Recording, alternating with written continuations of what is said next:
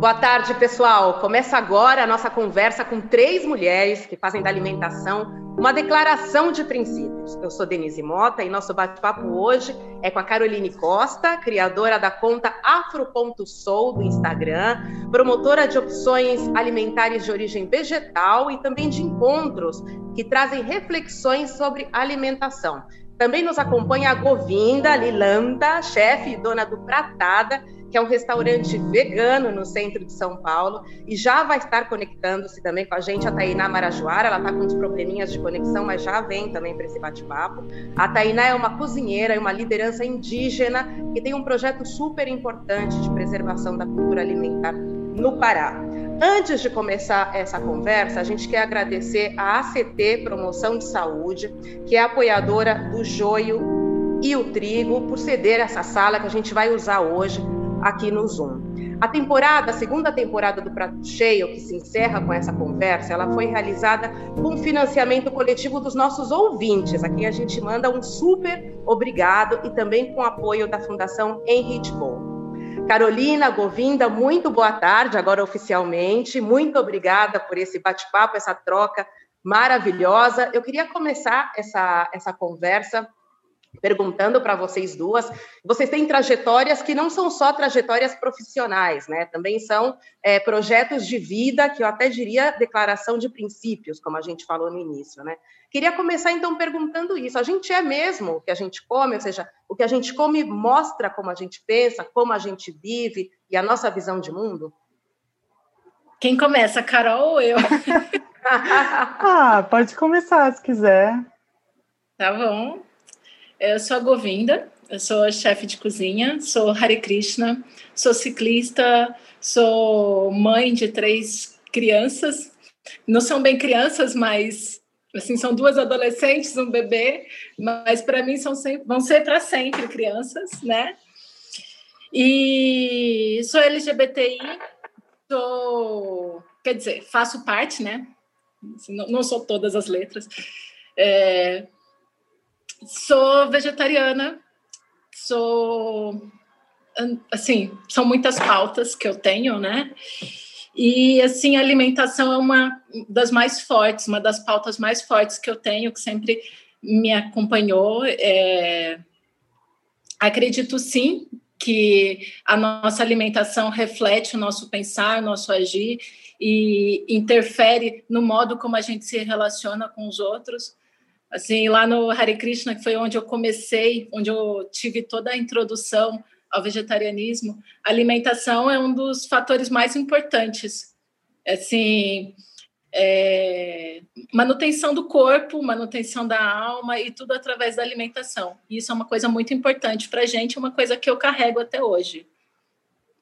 É, eu sou adepta da micropolítica, assim, eu nunca participei de movimentos sociais, é, grandes coletivos, mas eu estou aqui no meu, assim, é, militando pelo vegetarianismo, veganismo, aqui no meu pequeno, mostrando as opções, reduzindo lixo, fazendo reaproveitamento de alimentos, doando os excedentes.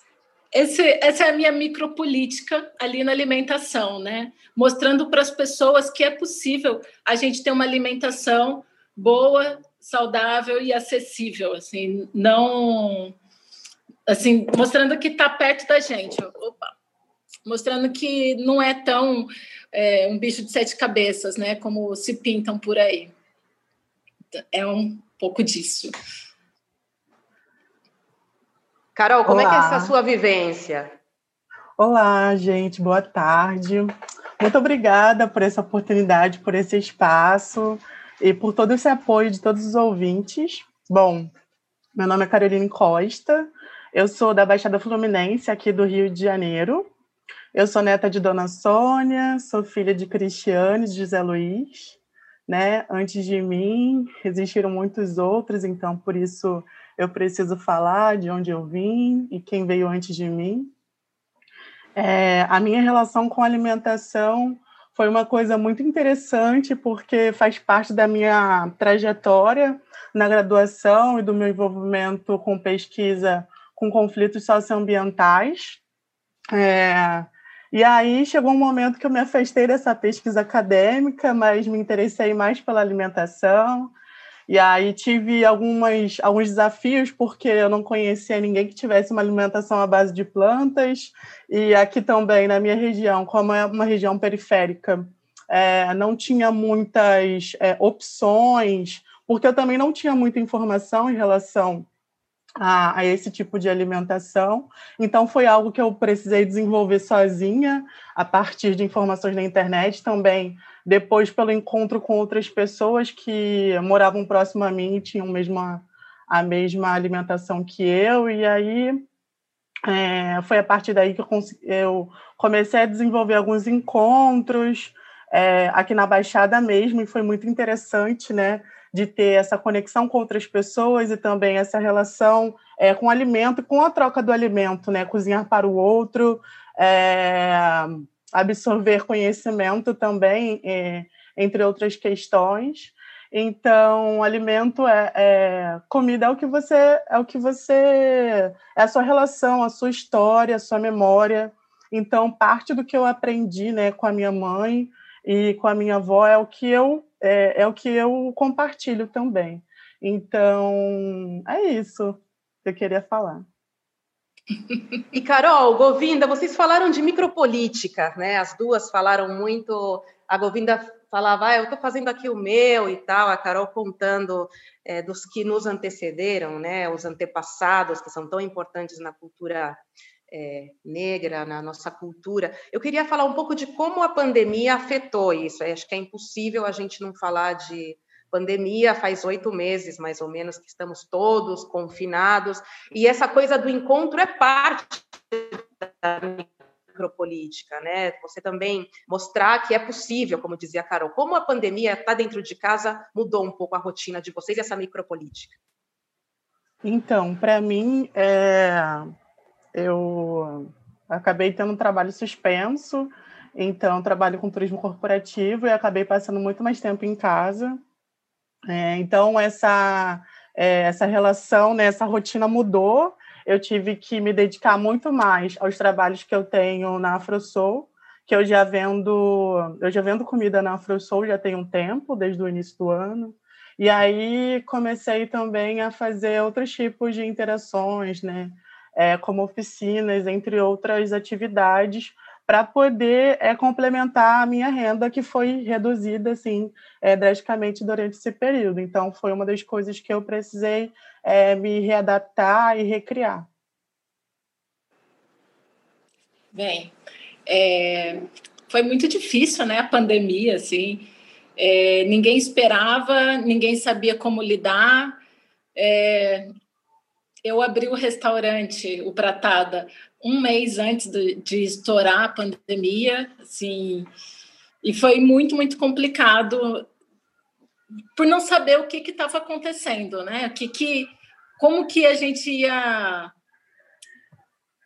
se relacionar, como que a gente ia conseguir os recursos, é, vamos ter comida, não vamos, é, como que a gente se protege Sim, porque tinha muita informação, mas ao mesmo tempo não tinha nada confiável. E eu fiquei 45 dias em casa parada, né? trabalhei um mês e aí fiquei outros 45 dias de quarentena dentro de casa. Sim, num total desespero, sem saber o que, que ia acontecer depois daquilo. Mas ao mesmo tempo foi um tempo que eu usei para para cuidar mais da casa, cuidar das crianças. Olha eu falando criança de novo. Sim, mas de olhar um pouco para isso, né? O pessoal ficou falando, ai, fiquei entediado. Eu não fiquei entediada nenhum tempo. Sim, o tempo todo aqui eu estava muito ocupada. Ao mesmo tempo, não fiz nenhum curso, né? Que começou a bombar, curso disso, curso daquilo, não mas eu aqui na minha rotina de casa o tempo todo. E, e assim, uma coisa muito importante para mim foi pensar em autonomia. Assim, é, eu não produzo alimento, mas eu consigo comprar de alguns fornecedores. Eu tenho aqui a feira, tenho um supermercado pequeno. E aí, a partir disso, eu consigo trazer para minha casa, consigo produzir meu próprio alimento, então eu tenho autonomia, né? Não, precisava ficar me preocupando se o restaurante estava tomando as medidas sanitárias, se o motoboy ele trazendo a comida aqui, ele ia, sei lá, tomar cuidado, se nessa coisa eu ia pegar o Covid. Então, ter essa autonomia foi importante para eu me sentir segura. É, tive autonomia também ah, de não precisar de tantas coisas fora, sabe? Por exemplo, o meu filho usa fralda de pano. É, e aí, com isso, eu não tive que me preocupar em sair para comprar fraldas, né? Era só a manutenção aqui. E isso foi importante para mim. Assim, foi importante para eu me sentir segura, para eu não ter que sair. Isso foi, foi muito legal. E ao mesmo tempo, né, assim, no restaurante ele era muito jovem, não dava para esticar mais essa quarentena. Então, 45 dias foi o tempo assim que eu consegui me manter dentro de casa, depois voltei com equipe reduzida.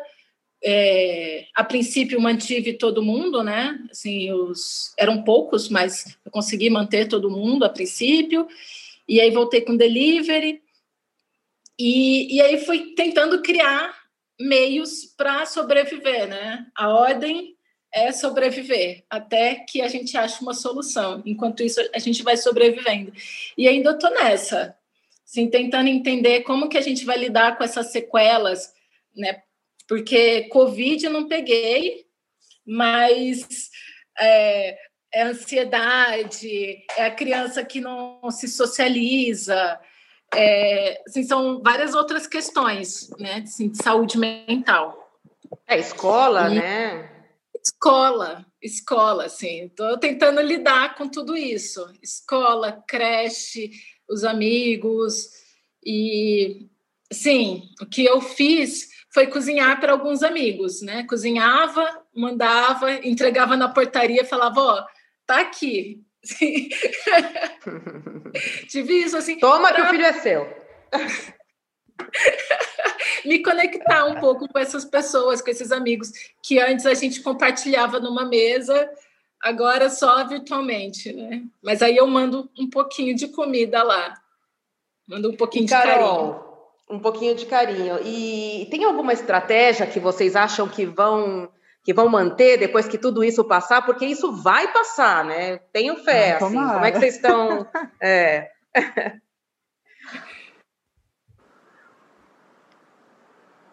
Pergunta difícil, né?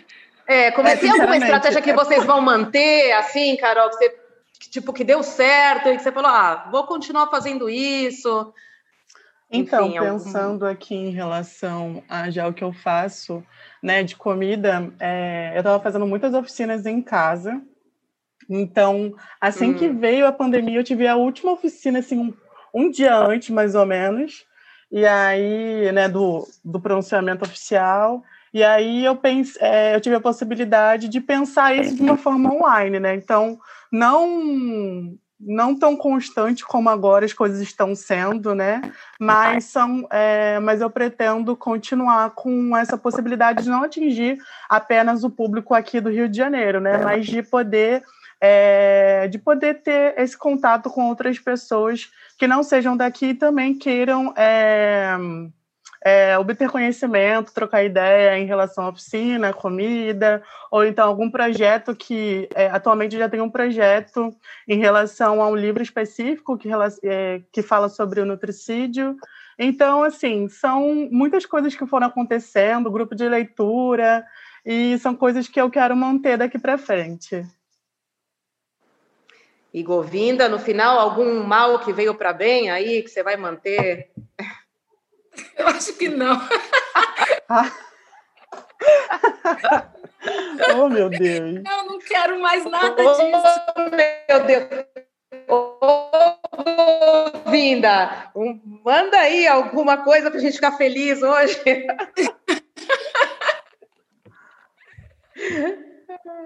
Não, quero parar de mandar comida para as pessoas. Eu quero sentar e compartilhar isso junto com elas. Detergente Eu quero. eu não quero mais ter encontro online, eu quero tudo pessoal. Ai, eu não aguento ai, mais. Ai. Por favor, por favor. Vacina já. Vacina já, vacina vem em mim. Vacina vem em mim. Meninas, queria aproveitar que nós somos três mulheres negras, eu acho que isso tem que ser é, celebrado, né? E acho que também não é por acaso. Acho que o Brasil, apesar de todos os problemas, vocês duas são exemplos de que, enfim, nossos corpos estão chegando de formas diferentes, nossa voz, nossas comidas, né? né nossa ancestralidade, como dizia a Carol. Eu queria perguntar para vocês como é que vocês fa... como, é, como é que vocês veem essa história dos corpos negros, né? Que dentro do movimento negro, dentro da de toda a problemática, toda a discussão do que é ser negro no Brasil, no mundo também, mas no Brasil especialmente, a coisa do corpo negro feminino que é um corpo militante, né? Só com a nossa presença é, já existe uma declaração é, política, que não é partidária, mas é política, existe uma declaração de estar no mundo, existe uma declaração de representatividade. Como é que vocês acham que, no caso de vocês, isso está é, literalmente sobre a mesa, né? Porque são corpos negros, femininos, que, além do mais, põem literalmente à mesa uma produção, mas também simbolicamente. Vocês sentem que tem essa, esse peso hoje maior até do que antes, tem muita exposição, né? Vocês estão muito no Instagram, tudo isso. Como, como a pandemia aumentou essa exposição, de repente? Então, pensando de forma. Desculpa. Oi, pode falar. É uma militância eterna, né? A gente está o tempo todo lutando, resistindo, militando, mesmo quando não. Assim, eu falo que eu não, não faço parte da militância, porque eu não estou filiada a nenhum movimento, mas ao mesmo tempo eu estou militando o tempo todo. E isso é muito cansativo, apesar de necessário. Mas é, eu não devia querer me impor o tempo todo. Eu hum. não devia ter que lutar tanto para ter que ser representada, né? Mas isso é uma constante. Se lidar com racismo, lidar com machismo, lidar com a objetificação dos nossos corpos, é, é tudo é tudo muito constante e muito pungente, né? É, cansa, cansa, mas a gente continua. Assim, a minha militância, ela é mais essa coisa da presença, assim, do, do meu corpo, da, do meu modo de viver. Assim, eu, por exemplo, eu ocupando a rua com a minha bicicleta, eu estou é, qual é a palavra mesmo? Eu estou militando pelos direitos dos ciclistas assim, pelo direito de ocupar a rua como algo que é nosso. Quando eu estou aqui de cabelo crespo e, e me recuso a alisar ou me recuso que alguém dite como o meu cabelo tem que ser, eu estou militando pelo movimento negro. E quando eu apresento um prato de comida bem feito, bem executado, estou militando pelo veganismo, sabe? Essa é a minha forma de militância. E, e assim, Agora, durante a pandemia, parece que as pessoas se interessaram mais pelas nossas pautas, né? É, tivemos aí em junho aquele quadro negro, é, agora está em, em, voga a palavra antirracista, né? Não é necessário só não ser racista, tem que ser antirracista. E, e assim, continue, que não seja só um movimento de internet, né? que, que as pessoas coloquem em prática, que a branquitude coloque em prática. É importante a gente falar isso, que a branquitude coloque em prática essas afirmações que eles fazem pela internet, assim, né? Que não seja só um movimento de Instagram. Acho que é isso. Carol, tá com você. Falou bastante. Então, eu acho que quando a gente está falando sobre os nossos corpos, a gente está falando de toda uma trajetória aí, né, de, enfim, de memória, de lembranças, de muita dor também que a gente carrega até hoje. E durante esse período, eu acho, né, de pandemia e dessa exposição, como você comentou, é, pelo menos especificamente para mim, eu entendo que eu continuei fazendo o que eu já faço e, uh, ah, para falar a verdade, eu não espero nenhum tipo de, de como, como, posso, como posso falar? Eu não espero nenhum tipo de. Eu não espero esse tipo de mudança, entende? Porque eu acredito que isso se vê na prática, né? Então, acho que todo dia a gente tem um tipo de notícia diferente em relação aos nossos corpos, né? Estamos falando de crianças, de mulheres, de homens, negros. Então, é algo muito difícil. E falar sobre alimentação é falar também sobre uma possibilidade de da gente ter mais de uma pauta, né? Então é isso, assim, durante esse período, é, estar em contato, uma, é, estar em, é, em, contato com as pessoas e poder interagir e poder falar sobre comida. Eu quero falar sobre comida, entendeu? Eu quero falar sobre o prato que minha avó fazia, eu quero falar sobre o prato que minha mãe fazia e falar sobre essa relação de amor que eu tenho com aqueles alimentos e, e de que forma eu posso compartilhar com outras pessoas que também se interessam pelo mesmo tema. É, então, assim, pensar nessa. pensar é, na nossa na nossa comunidade, assim, né? É, de todas as questões que, que têm acontecido, né? Que eu sei que vai demorar um tempo ainda é, da gente disso, de, de tudo isso passar. Então, enfim, é isso. Eu quero falar sobre coisas que também que me complementam. É, e também, quando a gente está falando sobre alimentação, a gente está falando é, sobre a questão do genocídio nutricional que também acontece, né? Que está acontecendo nas nossas comunidades. Então, isso faz parte de mim. Então, eu levo, é, eu levo essa, esse tema como parte do que eu quero compartilhar com outras pessoas. Ô, Carol, queria aproveitar que você mencionou nutricídio, né, que a gente no Joio fez recentemente, publicamos uma matéria sobre isso, explicando que é um conceito de um médico norte-americano, né, o Laila África, mas eu queria que vocês explicassem um pouco melhor para os nossos ouvintes o que, que é o nutricídio, como se entende o nutricídio e como se manifesta no Brasil. Então, é... eu tô, eu tô rindo porque Geralmente, todas as pessoas, quando falam sobre nutricídio, falam apenas sobre alimentação. E não é o que o Laila África propõe. É, o princípio que ele fala em todos os dois livros né, sobre saúde holística africana, ou então sobre nutricídio, é entender o corpo, mente e espírito. É, entender corpo, corpo, mente e espírito como uma coisa só, né? E ele fala que o Ocidente vê, é, é, vê todas essas partes como, separa, como, como se estivessem separados, e não Sim. estão.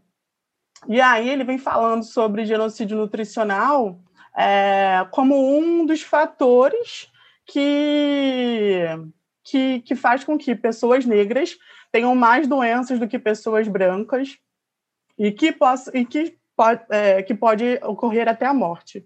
Enfim, então quando ele vai falar sobre a questão do nutricídio, ele não vai falar sobre apenas sobre alimentação, mas ele vai falar sobre esse rompimento, o sequestro de pessoas negras, né? E todo o rompimento que houve, o rompimento com a alimentação, o rompimento de suas famílias, da distância do homem e da mulher africana, é, da, da gente não conseguir acessar a informação, a, as nossas tecnologias, né, que são os nossos saberes ancestrais. Então, tem muita coisa que tem sido falado hoje, por exemplo, e vendido, sei lá, por é, muito, umas coisas bem caras, e que são saberes nossos, são saberes indígenas, são saberes africanos.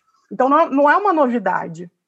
Então, quando ele vem falar sobre nutricídio, ele está falando sobre a família preta. Ele vai ele está falando sobre essa essa sobre a nossa família ser a, a, nossa medicina, né? Que é onde estão os nossos saberes. Então, ele não está falando apenas sobre é, é, apenas sobre se alimentar de, do alimento vivo, né? Que seria o alimento natural, o mais natural possível. Hum. Ele está falando de todas o, as é, de todas as coisas que aconteceram com a gente e também do que a gente vive hoje, né?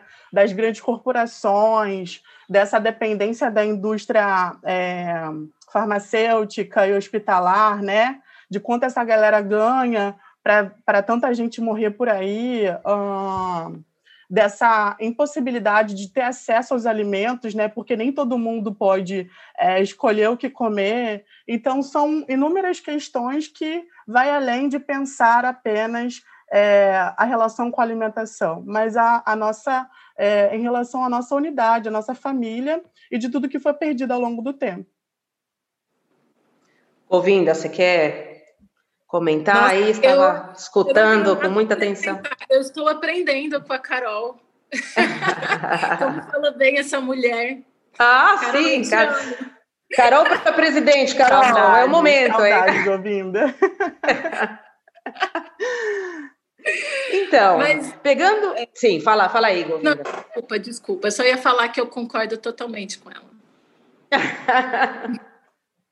Aproveitando uma coisa que a Carol falou, assim, que eu acho que é legal para a gente pegar, aproveitar esse momento, das grandes corporações, né? É, Govinda, você falava que conseguiu manter é, as suas práticas apesar do confinamento, a Carol também, ou seja, há estratégias, né? É, conseguir é, formular essas estratégias, manter as nossas convicções, nossos modos de vida, também é uma forma de exercer não só micro, micropolítica, mas micropoder, né? Então, eu queria conversar um pouco com vocês, como vocês veem essas coisas de que, bueno, é, a comida saudável que vocês fazem, que vocês ensinam e que vocês difundem, também encerra algumas, alguns elos para atrair coletivos que buscam um novo modo de vida, uma nova forma de organização, o ciclismo também, enfim. São várias práticas que fogem um pouco da massividade é, dos nossos meios de vida. Como é que vocês encaram essa, essa, essa problemática de que acabam é, vocês acabam propondo para as pessoas meios alternativos de viver que de repente não são nada alternativos, né? É, de repente, o que a gente faz hoje em dia que é o alternativo, que deveria ser o alternativo. É, eu mostro no exemplo. Né? Eu vou, através do exemplo, eu vou mostrando para as pessoas que é possível uma nova forma de ser e de se relacionar. É, eu tenho isso muito forte, né? Assim, não, não vou mudar a, a minha alimentação só porque porque uma nutricionista me falou que agora a gente precisa comer ovo, o que o ovo está tá banido. Eu tenho os meus saberes, eu tenho a, a minha forma de, de me relacionar com aquele alimento, de como me preparar para isso. Então, eu venho trazendo na minha trajetória, né, essa história. E aí vou mostrando através de de exemplos ou de um prato, assim, ou de, numa conversa, de pegar e falar: olha, tem aqui esse lugar que a gente compra direto do produtor, ou então tem é, aquele lugar com uma compra coletiva. Esse aqui, orgânico, e aí é só a gente é, tirar um pouquinho aqui, ó, já dá para aproveitar, fica mais acessível, sabe? Falando sobre o desperdício, fala, ou, so, contra o desperdício, né? Falando como sobre reaproveitamento, falando sobre é, aproveitar tudo que o alimento oferece para a gente e fazer do nosso alimento o nosso remédio. Assim, no Ayurveda, uma coisa muito forte, né? É sobre isso, né? Você previne a doença, você, através da sua alimentação, através da sua relação com a comida, você vai prevenir uma doença. E, e aí venho trazendo isso. Então, na minha comida, quando eu penso no cardápio que da minha casa, eu vou colocar um gengibre, porque vai estimular a digestão, vou colocar o, o açafrão, ou vou pensar em ter saladas e frutas, ou fazer um suco, ao invés da gente comprar refrigerante. Assim, pensar nesses meios. E, e assim, se você vier na minha casa, é isso que eu vou te oferecer. Oba, eu vou, hein? Eu vou, e vou na casa da Carol também. Ah, pode vir. E aí vou mostrando através dessas é, possibilidades de como eu vivo, de como eu faço. E isso vai indo para as outras esferas da minha vida. Não uso fralda. É impossível, dá muito trabalho. E, e o cocô, como que a gente faz? Ó, oh, estava falando de comida, tô falando de cocô, peraí. É, mas, mas assim, é tudo tá, tá valendo, é. Sim, vou mostrando para as pessoas que é possível. Ai, mas eu não tenho tempo. Gente, eu também não tenho tempo. Eu tenho três filhos, eu tenho um cachorro, um gato, eu cuido de um restaurante, não sozinha, mas eu cuido de um restaurante. Eu tenho plantas. E ainda assim, eu uso fralda descartável e cozinho o meu próprio alimento. Ô, Govinda, então, você dorme, não? Meia-noite às seis.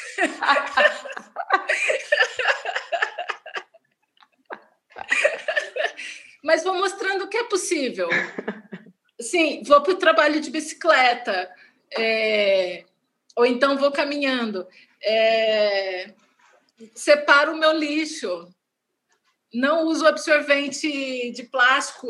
São pequenas micro, sim, é, é, é, são micro, micro ações que eu faço, mas que eu acredito que podem mudar o mundo, sabe? Através desse pouquinho aqui, desse, assim, mudando esse meu mundo, essa minha relação, eu consigo ir, ir melhorando ao meu redor. E vou mostrando para as pessoas isso. Uhum. E, Carol, como funciona para vocês? Assim, para mim, eu acredito da mesma forma que a Govinda falou, que é um novo olhar, né? Um novo olhar sobre é, como você impacta o meio que você vive e a comunidade e as suas relações. Assim, eu acho que parte de todas as questões, de tudo que eu compartilho, de tudo que eu falo, do que eu faço, do que eu cozinho, é primeiro entender que eu também eu tenho acesso à informação. Então, é, essa é uma questão assim é muito importante em todo esse processo. Então, o que, que, o que, que você vai fazer depois que você tem um acesso a essa informação é o que importa, né? Então, acredito que apresentar para as pessoas novas possibilidades, né, é, de, de, de pensar e de refletir é, em novos alimentos, novas formas de, de cozinhar e de reaproveitamento, é, de ter uma outra relação né, de memória e de lembrança é, com o que você faz, né, é, impacta, é, impacta o mundo, né? Eu acredito também muito nisso. Sim. Acesso à informação é muito importante, né? Porque as pessoas elas não têm acesso. Elas não têm acesso que aquele suco Tang é totalmente nocivo para elas, porque é só um suco. Mas elas não têm acesso a essa informação da quantidade de açúcar. Ai, desculpa, gente. A gente Voltei? te escuta, Govinda. Sim, sim, a gente te escuta. Então, é, as pessoas não têm acesso a essa informação, né? Da quantidade de açúcar que tem nos alimentos, quantidade de sódio. Então, é, já que a gente tem acesso, mostrar para as pessoas que, que é possível, né? E que aquilo ali que parece algo saudável, que parece algo leve, de leve não tem nada, de saudável muito menos acho que também é, é uma função nossa, né? Uma obrigação a gente mostrar para as pessoas que que é possível ter uma opção saudável de verdade, sim, além desses ultraprocessados. Sim, você falava de que nós temos, né, e a Carol também, nossa própria medicina, saberes ancestrais, enfim. É, eu acho que se vocês estavam falando, eu fiquei pensando de uma nova lógica, né, porque sempre tem uma coisa de que, ah, eu tenho filho, trabalho fora, imagina que eu vou chegar em casa às sete da noite, vou começar a cozinhar, é muito mais fácil pedir, né, comprar bolacha. É, queria conversar um pouquinho com vocês sobre isso, como essas novas lógicas também, é, de repente, podem não ser tão é, tão difíceis assim, né, de serem incorporadas na vida das pessoas. A Govinda, Govinda, você é um exemplo. Assim, como que essas coisas vão ficando mais fáceis. Como é que a gente faz? Eu também tenho dois filhos, né? E eu não sei cozinhar, então assumo, assumo. É, Cozinha meu marido, nisso. gente. Tá, tá, ótimo, né? Tá ótimo, tá, tá valendo, certo? Super vale pensando, pensando nessa questão, acho que acho que é uma coisa que eu sempre falo, sempre quando eu estou falando sobre uma coisa, sei lá, meio polêmica. Acho que nossas escolhas são individuais, né? Mas a gente precisa ter uma, uma, um senso crítico sobre, a, a sobre o que a gente está escolhendo ali, pelo, principalmente o que a gente está colocando no nosso prato, né? Então, é, eu acho que é um processo é, fazer com que outras, outras pessoas compreendam aquilo e também que se sintam à vontade de poder é, planejar, né, de ter um, um, novo planejamento, né. Infelizmente a gente vive nessa correria, né, de trabalho, casa, família e talvez algumas escolhas é, não sejam sempre, né, perfeitas. Eu não estou me colocando aqui como eu sempre eu sempre compartilho que eu não tomo suco verde todo dia, né, né que eu como fruta todos os dias, né, que eu tenho uma refeição balanceada, isso não existe, por favor.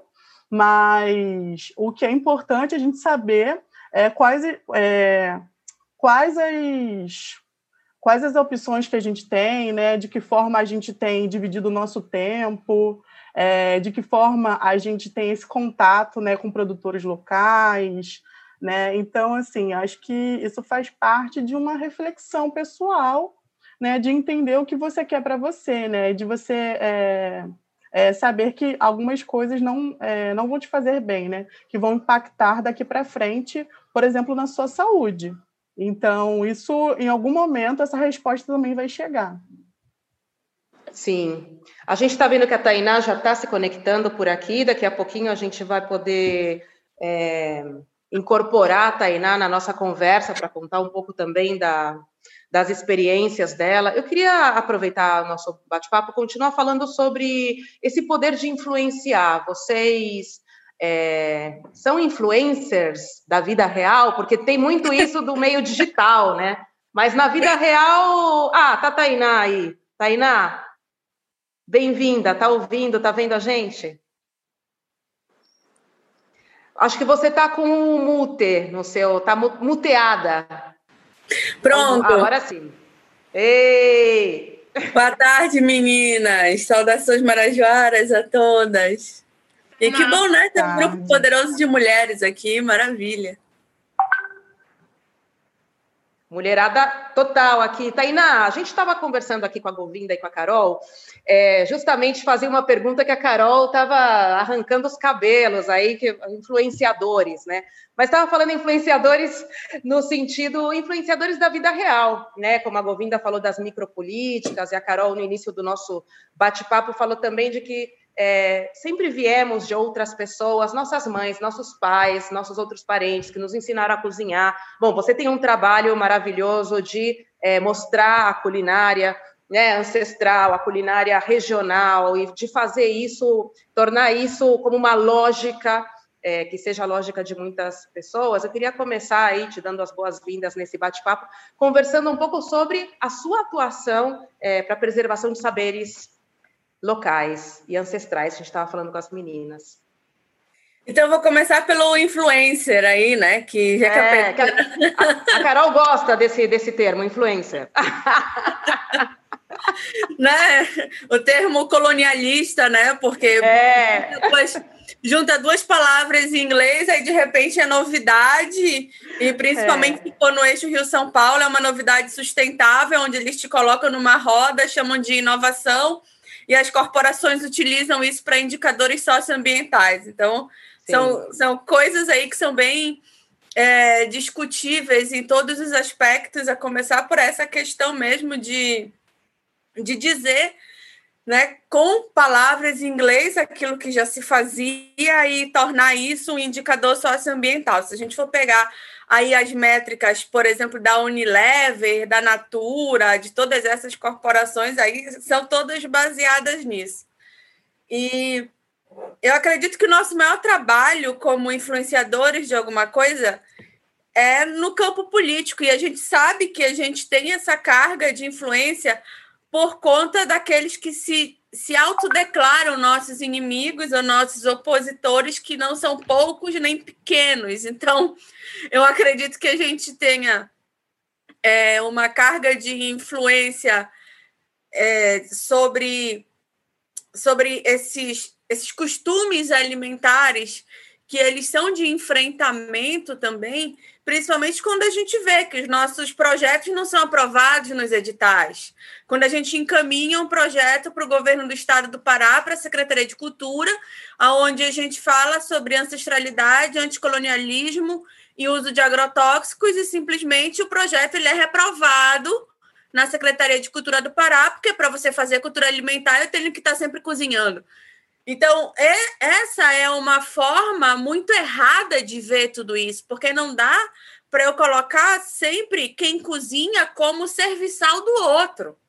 Nós não somos vistos nem entendidos como alguém carrega conhecimento. É quase que um pecado a gente abrir a boca, principalmente mulheres cozinheiras abrirem a boca como protagonistas, como alguém que traz um conhecimento, alguém que está nessa liderança de luta, porque o nosso papel é de estar tá na cozinha e o nosso avental ele não é um avental que tem uma representação de luta, o nosso avental é um avental que tem uma representação de serviçal.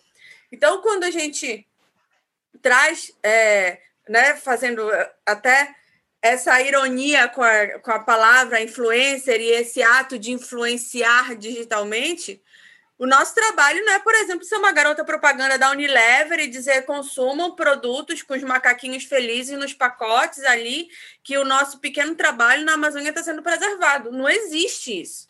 O ponto de cultura alimentar e estatar, ele nasce exatamente dando um pontapé no sistema em todas essas questões de dizerem que o que a gente faz não é possível ser feito. A gente faz exatamente porque é possível ser feito é real, é viável, é economicamente viável, é ecologicamente sustentável. Então, assim, dá para ser feito sim. O que tem que ser discutido é o acesso. Se eu não como fruta todo dia, por que, que eu não como fruta todo dia? E se eu não gosto de comer fruta, por que, que eu não gosto de comer fruta todo dia? Porque eu prefiro comer um salgadinho que ele tá cheio de corante, de conservante, de excitante cerebral, que eu como isso, eu dei para o meu filho com menos de um ano de idade, a minha mãe me deu, isso era o que levava para a escola. E por que, que a gente tem que comer isso? Por que, que a população da periferia tem que ser obesa e subnutrida? Por que, que o Brasil tem que ter mais de 30% da sua população acima, é, acima do, do peso. peso e sendo recordistas em doenças crônicas não transmissíveis? Isso não é piada. Isso não é uma coisa de final de semana, isso não é vou tomar minha cerveja e tá tudo beleza. Não tá.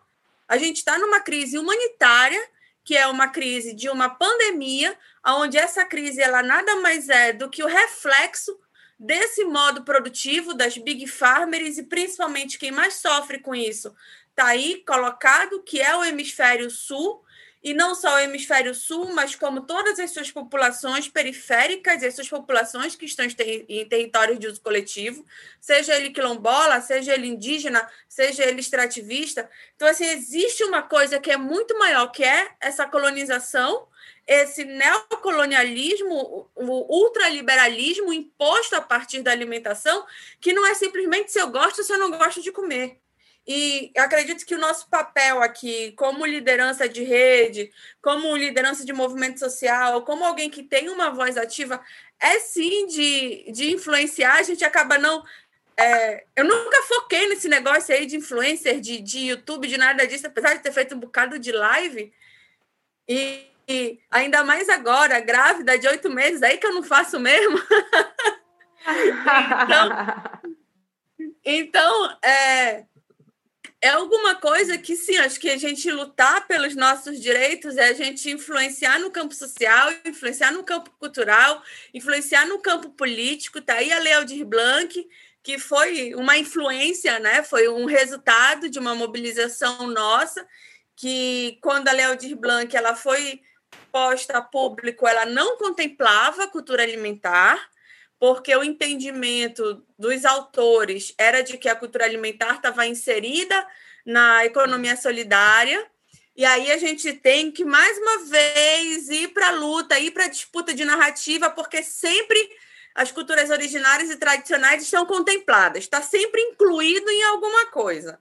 E aí, quando tu vais ver o que o que é o sistema hegemônico e mesmo os nossos aliançados né, entendem como está incluído, está contemplado, é também o processo de invisibilidade das lutas. Então, você precisa sempre trazer essas lutas para esse primeiro plano, botar a voz aí no mundo e se é para influenciar assim, então vamos, porque o alimento é veneno, não dá para ser os dois, não existe um pouquinho de agrotóxico que torna um alimento seguro, não existe uma quantidade de agrotóxico que não seja perigosa, tá aí a reclassificação da Anvisa, Está aí esse ultracolonialismo, neoliberalismo terrível em cima de nós todas agora.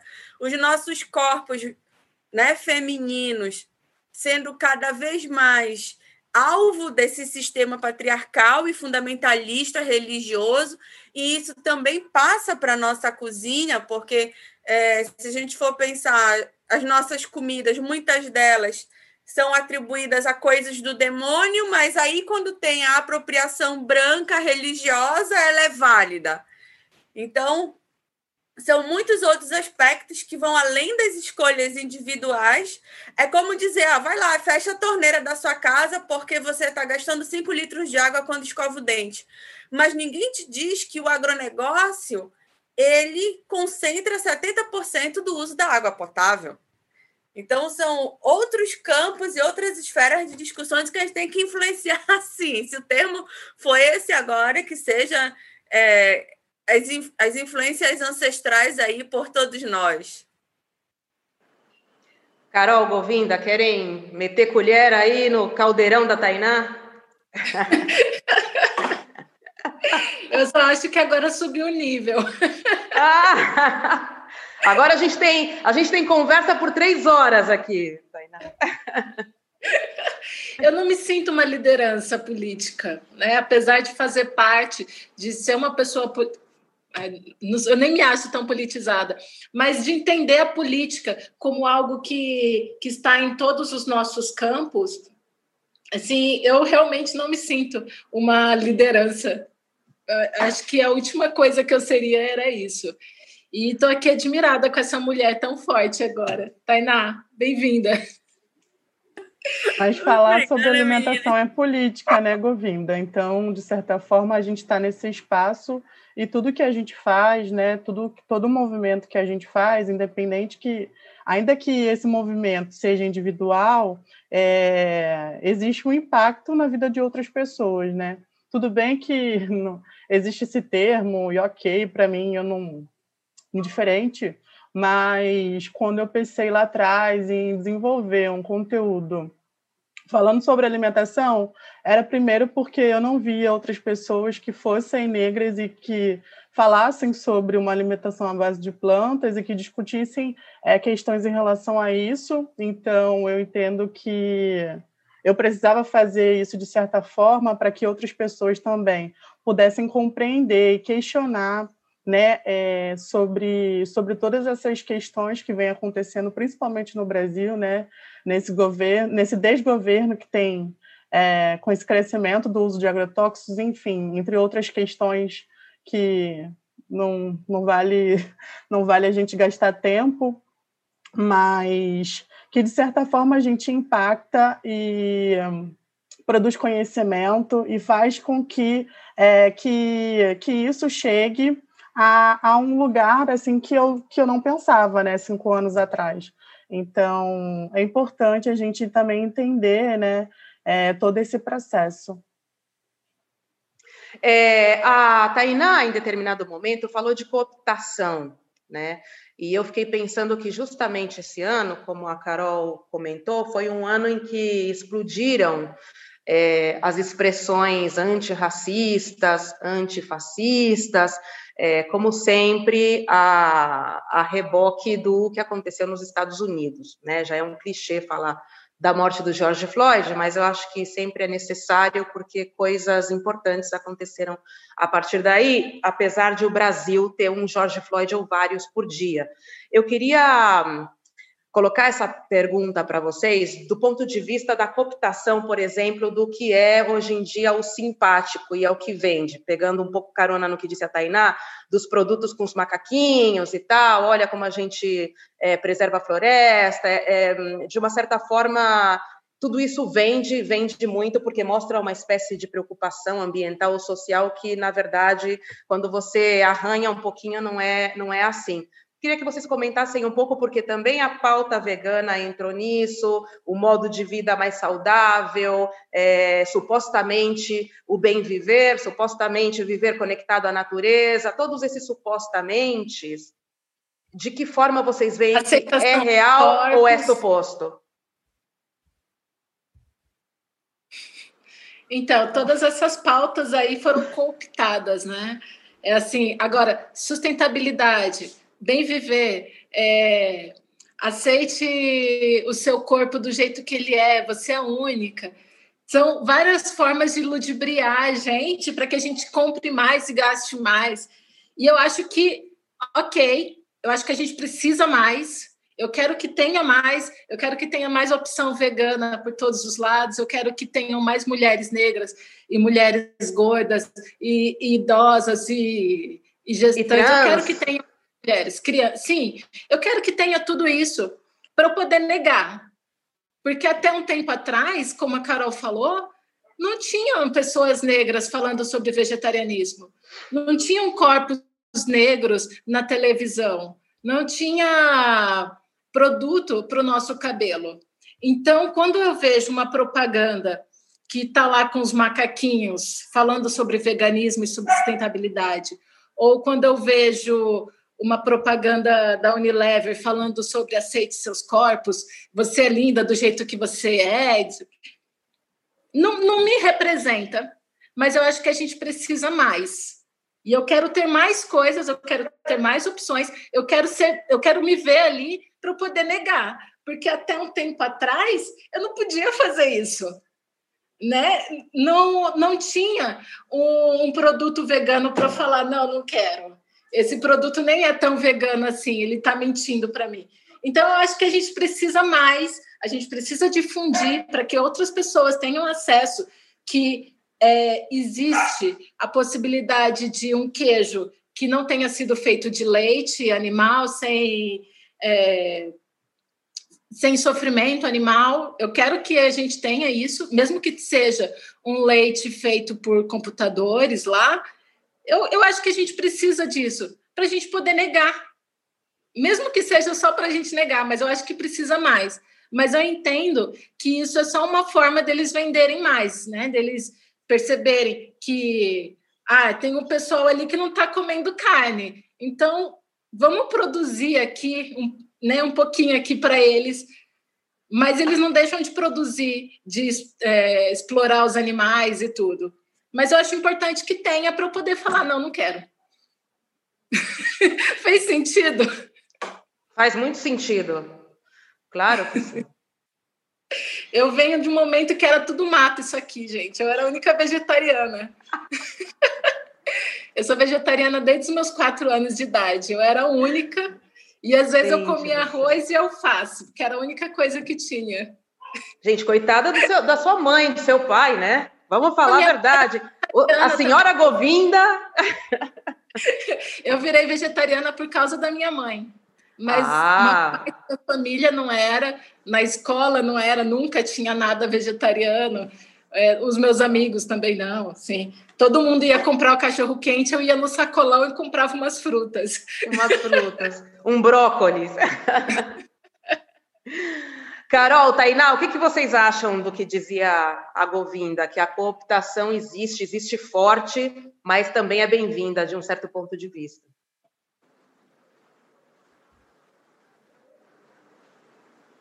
Eu não acredito que haja uma parte bem-vinda em qualquer processo de apropriação.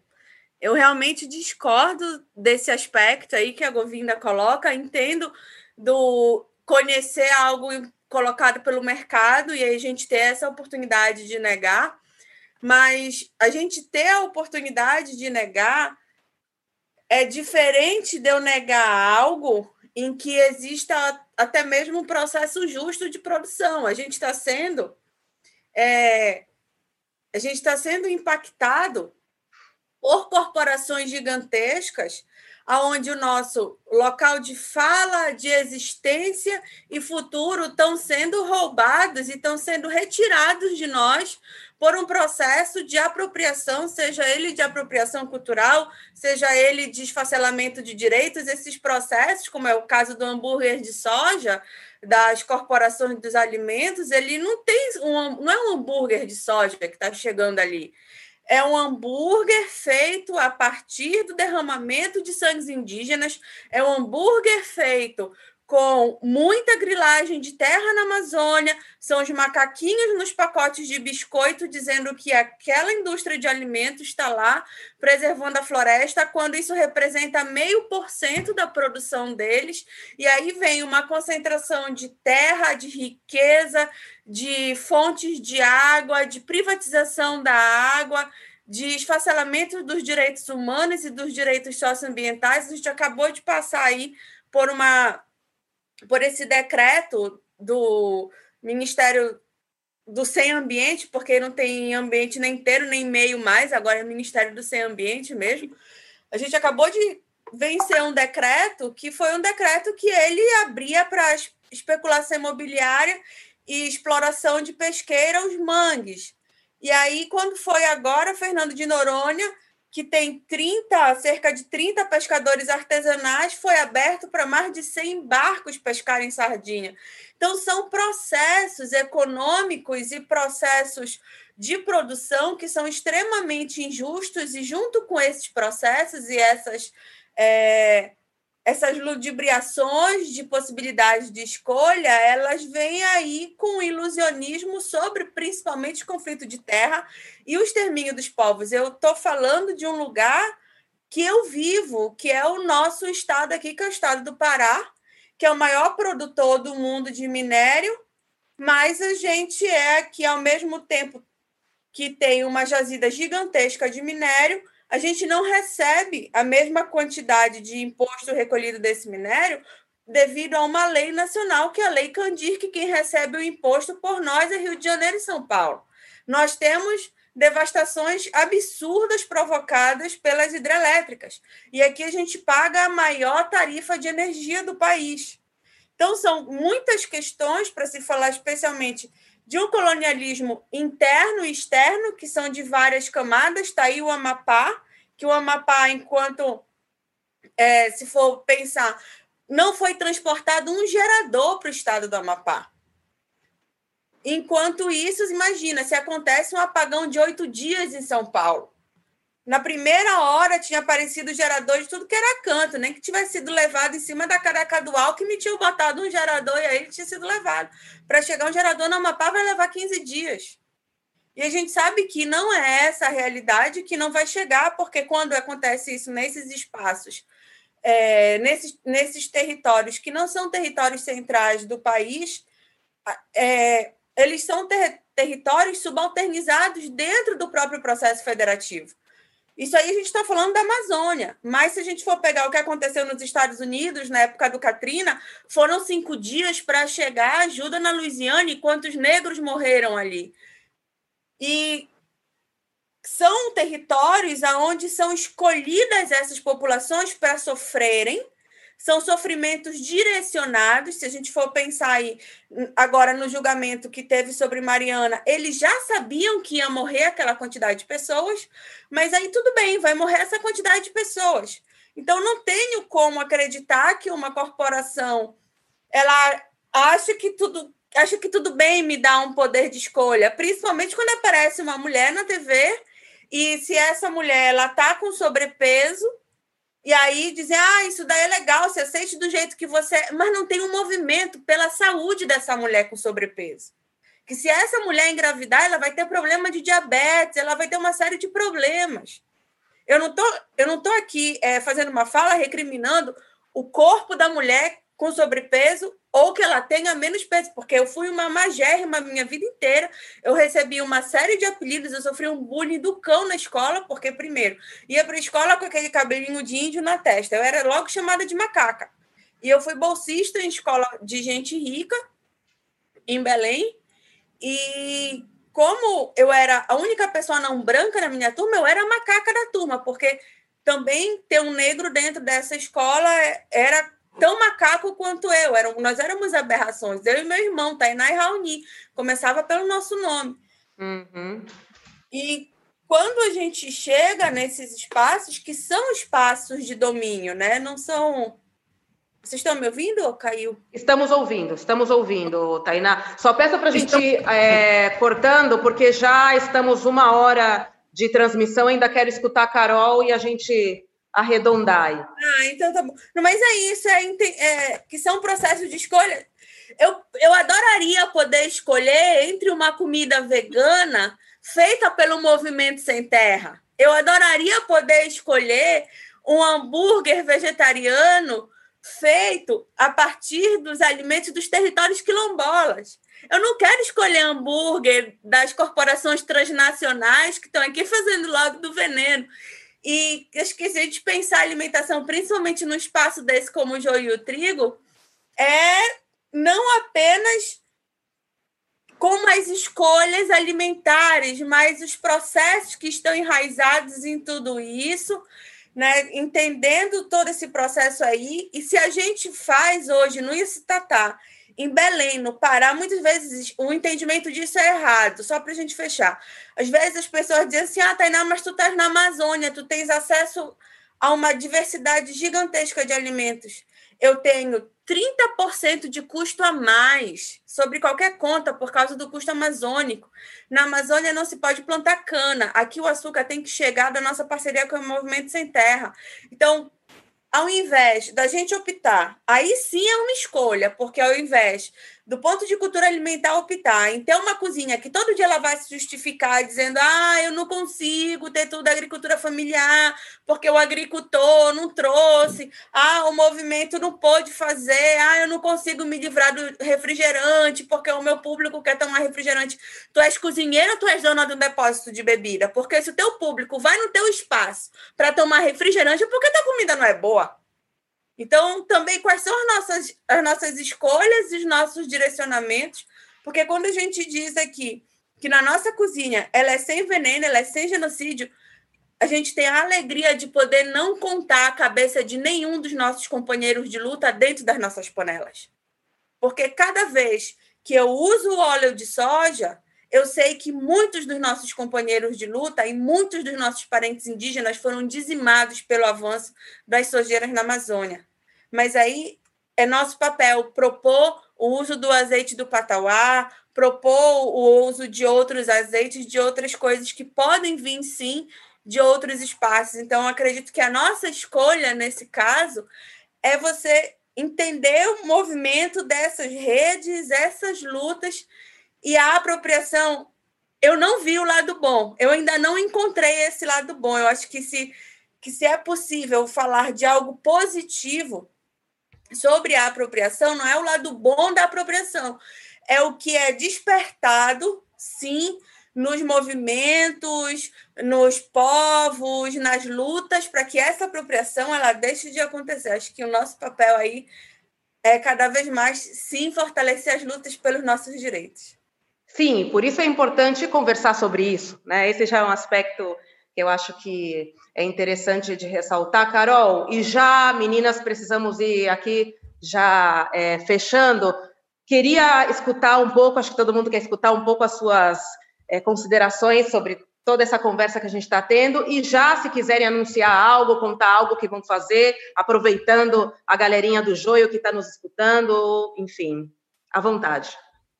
Então, estava pensando aqui que parte de tudo que a gente falou hoje, né, e dessa última, desse último questionamento que você fez em relação a essas cooptações, enfim, para mim também não faz sentido algum, né, uma fala da Cota Mulange, que foi num fórum de soberania alimentar, autonomia e soberania, é, soberania alimentar, ela fala sobre essa importância da gente retomar esses nossos conhecimentos, né, que não parte de um grupo é, de um grupo partidário, mas parte sim dos saberes indígenas e africanos, né, que estão aí e principalmente dessa retomada da, da, da comercialização dos produtos, é, da plantação, né, e de que contato a gente tem feito com esses principais produtores, né? E qual é o nosso contato também com todas essas questões que têm acontecido durante esse, durante esse tempo, né? Mas é uma coisa que também não é uma não é uma novidade, assim, as pessoas não querem parar para refletir sobre essas questões. Então também tem isso, né? A pessoa vai escolher comprar de um de uma marca, né, específica que vai é, que que faz parte da exploração animal, mas por oferecer algo vegetal, ela vai escolher aquilo porque ela acha que não faz diferença.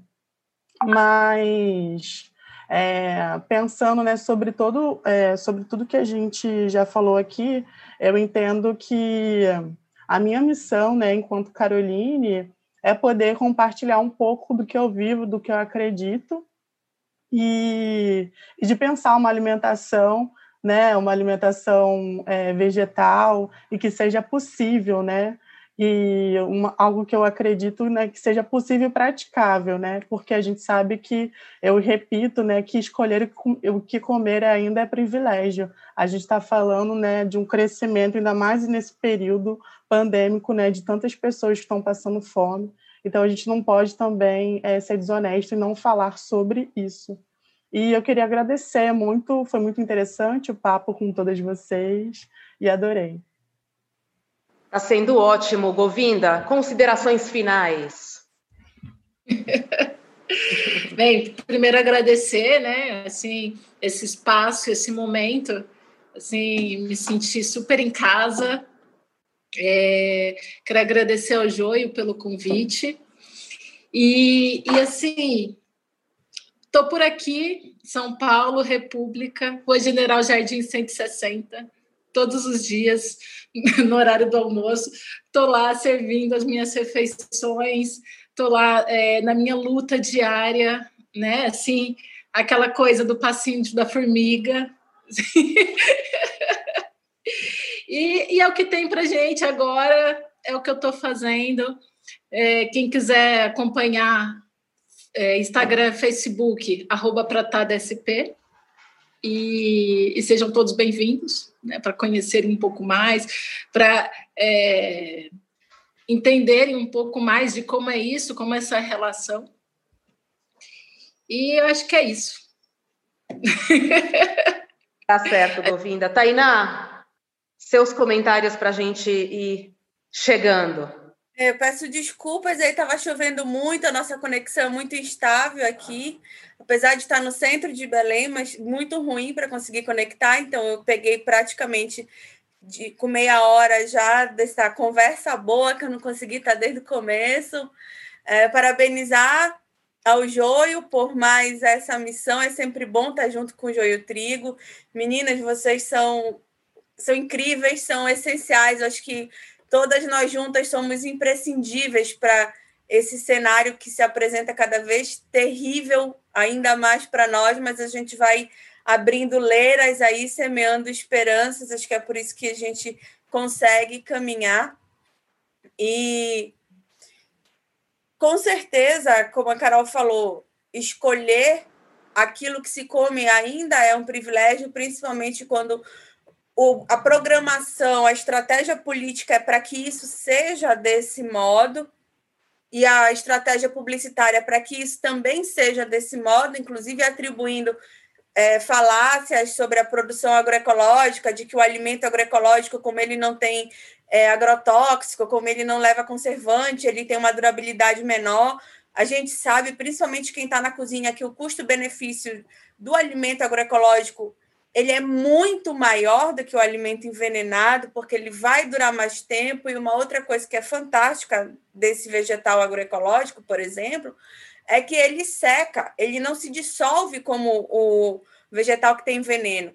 Ele seca e você pode usar ele seco, pode usar ele de diversos outros modos. Então, acho que o que a gente deixa aqui é que tirem os inimigos de dentro da cozinha, procurem outros caminhos, procurem caminhos possíveis, porque existem caminhos possíveis, e se a gente também está falando para um outro público, que é esse público de chefes de cozinha, e que alguns fazem tantos esforços para buscar pimenta lá do outro lado do mundo, para mandar vir queijo da Europa, vinhos da Austrália. Poxa, usa o cambuci que está do teu lado aí em São Paulo, sabe? Usa, usa o, o queijo que está aí do produtor.